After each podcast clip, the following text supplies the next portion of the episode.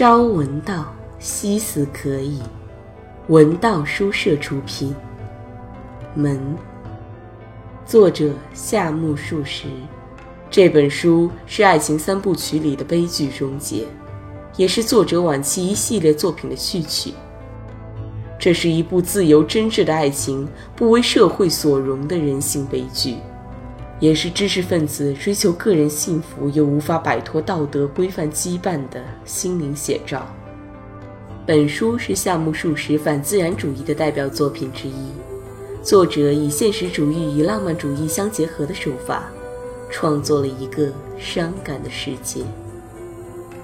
门，由文道书社冰凌演播。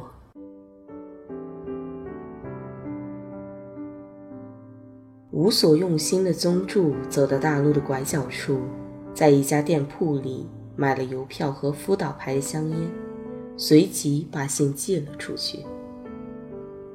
宗助觉得由来路这么折回去。不免有点样样，便慢吞吞地踱着步子，同时让衔在嘴上的香烟冒着烟雾，在秋阳下摇曳。宗助是吸着东京的空气生活着，现在每天乘电车去机关办公，天天一来一往，两度通过喧闹的大街，这已成了习惯。但是，当他的身心不松弛时，老是神不守舍地从闹市匆匆通过，所以他近来根本没有产生过自己是生活在这热闹的街市中的感觉。当然，平时忙得焦头烂额，也无心去顾及这些事。但是七天一回的休息日到来，心有了放松而沉静一下的机会时，就会发现平时的生活是过得多么急促而肤浅。结果觉得自己虽然身居东京，却压根儿不识东京的真面目。没想及这一点，总是感到不胜凄楚。在这种时候，宗助会像突然心血来潮似的上街去，而且怀里多少有些余钱的话，就要琢磨怎样用这些钱做一次野游。但是。他的寂寞心情还没有强烈到使他毅然实行的程度，所以，在他尚未迅猛踏到这一步之前，就畏首畏尾的作罢了。另外还有一层原因，就是像他这一类人的钱包，通常只维持在不能随心所欲的水准上，所以他觉得，与其在这些无谓的事情上伤脑筋，还不如缩手休闲。悠哉悠哉的回家去来的自在，所以宗助的寂寞心情便在这种单纯的散步或溜达中得到排遣，好歹可维持到下一个星期天的到来。今天的情况也不例外，宗助觉得反正得走一次，便乘上了电车。尽管天气非常好，但毕竟是星期天的关系。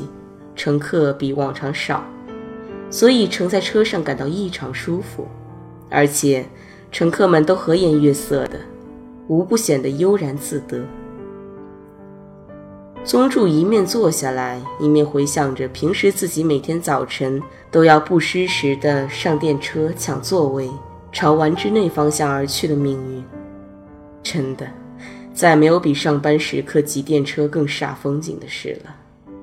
手抓车中的皮革吊环也好，坐在天鹅绒的椅子上也好，宗助从来没有品尝过作为一个人该有的温柔的心情。他觉得，事实上也不该苛求，大家都无非是仿佛在与机械之类摩肩接踵而过一样，同车坐到各自的目的地后，就下车扬长而去了。可是前面的一位老奶奶正把嘴靠到一个七八岁模样的孙女耳侧，说着些什么话。旁边有一位三十岁左右的，像是商贾主妇似的人，见状后不甚神往，又是问年龄，又是问姓名。宗助看着这番情景，才恍然觉得自己好像来到了另外一个世界。头上方挂满了镶在框格中的广告。宗助平时根本不留意这些东西，现在有意无意地朝第一块广告望了望，原来是一家搬家公司招揽生意的广告，写着“若需搬场，保证满意”。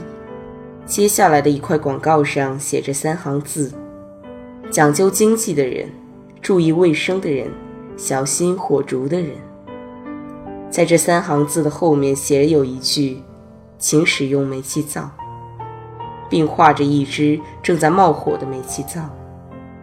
第三块广告上写着俄国文豪托尔斯泰的杰作《千古之雪》和变装喜剧《小陈大衣作》。红色打底，涂以显目的白色。宗助大概用了十分钟的时间，仔仔细细地把全部广告从头至尾看了三遍。他并不打算上什么特定的地方去看看，也不想去买什么东西。但是，这些广告清清楚楚地反映到他的头脑里来，而且他能有一一看完并完全理解其内容的悠闲心绪。这一道给宗助带来了不小满足。除了星期天之外，他的生活是每天跑出跑进，从来不得安宁，以致觉得能有这么一点悠闲也值得夸耀。电车开到郡河台下时，宗助下了车。刚下车，他就看到右侧的玻璃橱窗内，整齐漂亮地排列着一些西方国家的书。宗助在那前面站了一会儿，望着清晰地烙在红颜色、青颜色、带条纹或图案花纹的封面上的金色文字。书名的意思是一目了然的，但是他根本没有要把书拿到手上翻看一下的兴趣。对宗助来说，走过书店前就一定要进去看一看，而且进去后就一定想选买什么书。乃是十多年以前的生活模式。只是这本名叫《History of Gambling》赌博史的书，装帧特别精美，陈列在正中央，倒使他感到了几分异样的新奇味。宗助脸带着微笑穿过繁嚣的马路，走到钟表店看看，橱窗里面陈列着一些金表和金表链。宗助只是觉得它们金光灿灿，样子也很好看，但还不足以幼稚冒出他想买的念头。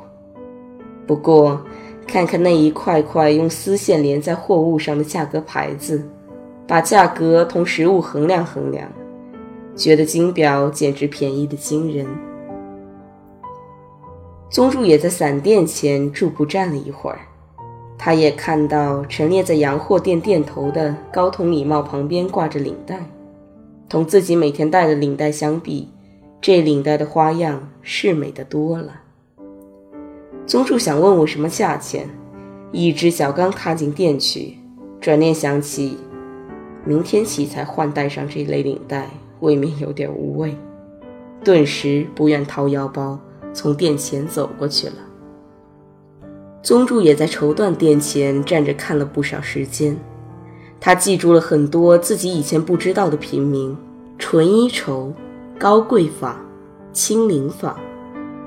在一家名为京都衬领店的分店前，宗助靠上前去，久久地注视着店里陈列的绣得很精巧的女士衬领，看的帽檐儿简直要碰到玻璃橱窗上了。橱窗里有着正和妻子戴的上等衬里，宗助顿时想到，给妻子买一件吧。但旋即觉得，这种事该是五六年前做的，好不容易滋生出来的好念头立即熄灭了。宗助苦笑着从玻璃橱窗前走开，走了五十来米，总觉得难以排遣，对大街和商店。都兴味索然了。宗助猝然间发现拐角上有一家颇大的杂志门市部，店门前有新出刊物的大字广告，用纸糊贴在梯子那样的细长框框上，还在一块油漆过的板上描上了彩色花样。宗助将广告上的文字一一读了，觉得好像曾经在报纸的广告栏里看到过这些作家的名字和作品名称，但好像又觉得全是第一次看到。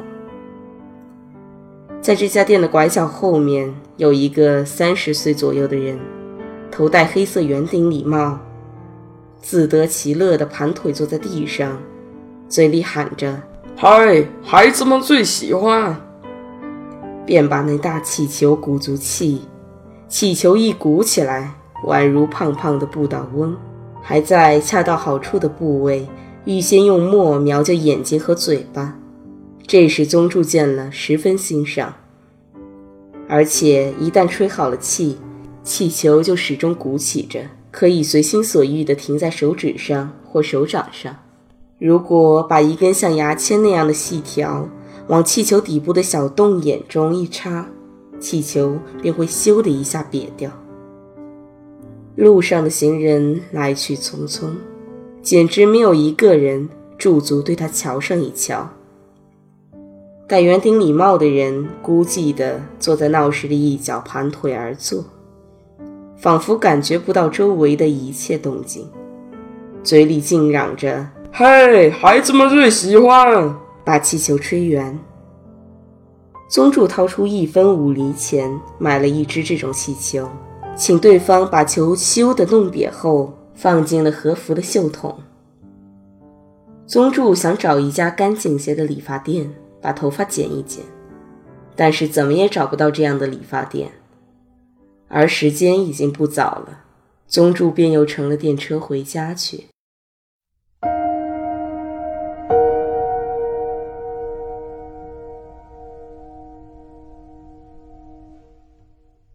车至终点站，宗助把车票交给驾驶员，这时天色已经失去光亮。潮湿的大街上笼罩着昏黑的影子。宗助手抓铁柱子准备下车，突然感到一阵寒意。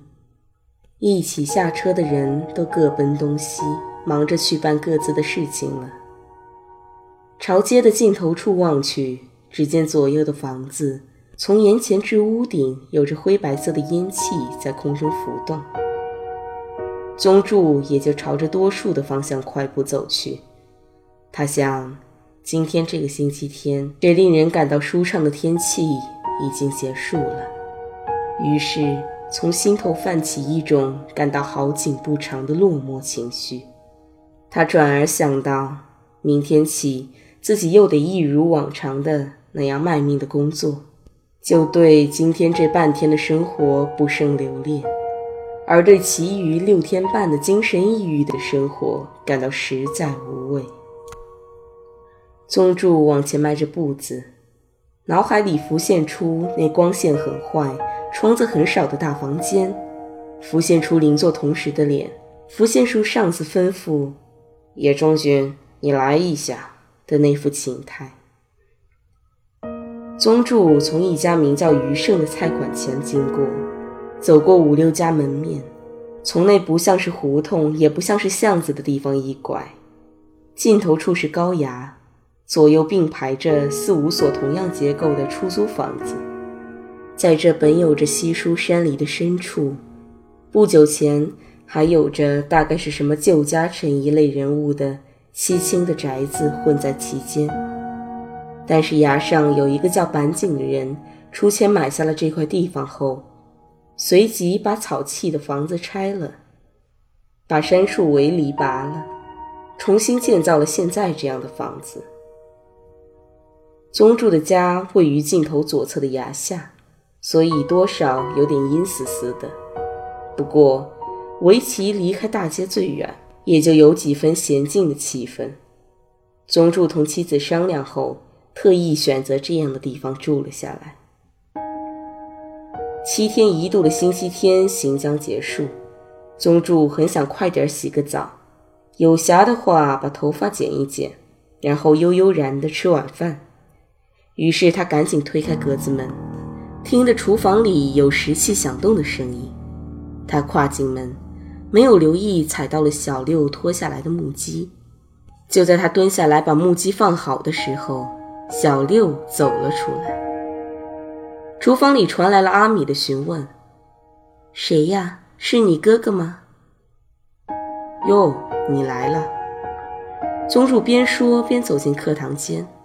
他先前出去寄信，后来在神田散步，又乘了电车回家，头脑里根本没有闪过半点小六的影子。宗助现在看到小六，不禁觉得自己像做了什么坏事似的，很不好意思。阿米，阿米！宗助朝着厨房里喊妻子，吩咐道：“小六来了，该弄点什么好吃的才对呀。”妻子赶紧打开厨房间的拉门，跑出来站在课堂间的进门口，一听吩咐，立即说道：“哎，马上！”他说罢，刚想折回厨房，又转过来说道：“不过小六弟劳你驾，把课堂门关上，把煤油灯点一点。我同阿青现在一点儿腾不出手来。”是。小六听了他的要求，简单的回答后站了起来。厨房间里传来了阿青在切东西的声音。传来了热水或冷水哗哗流到水池里的声音，又有“太太，这个该放到什么地方去呀？”以及“嫂子，剪灯芯的剪子在哪里呀？”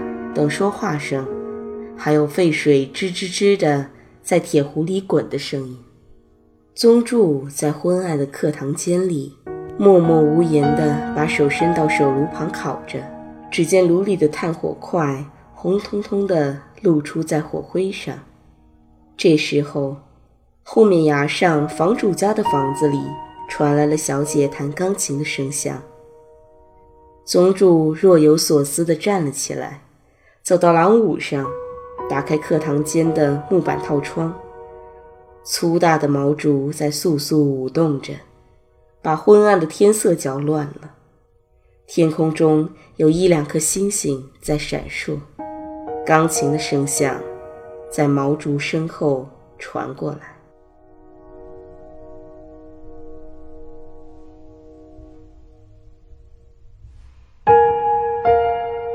文道书社出品，感谢您的收听。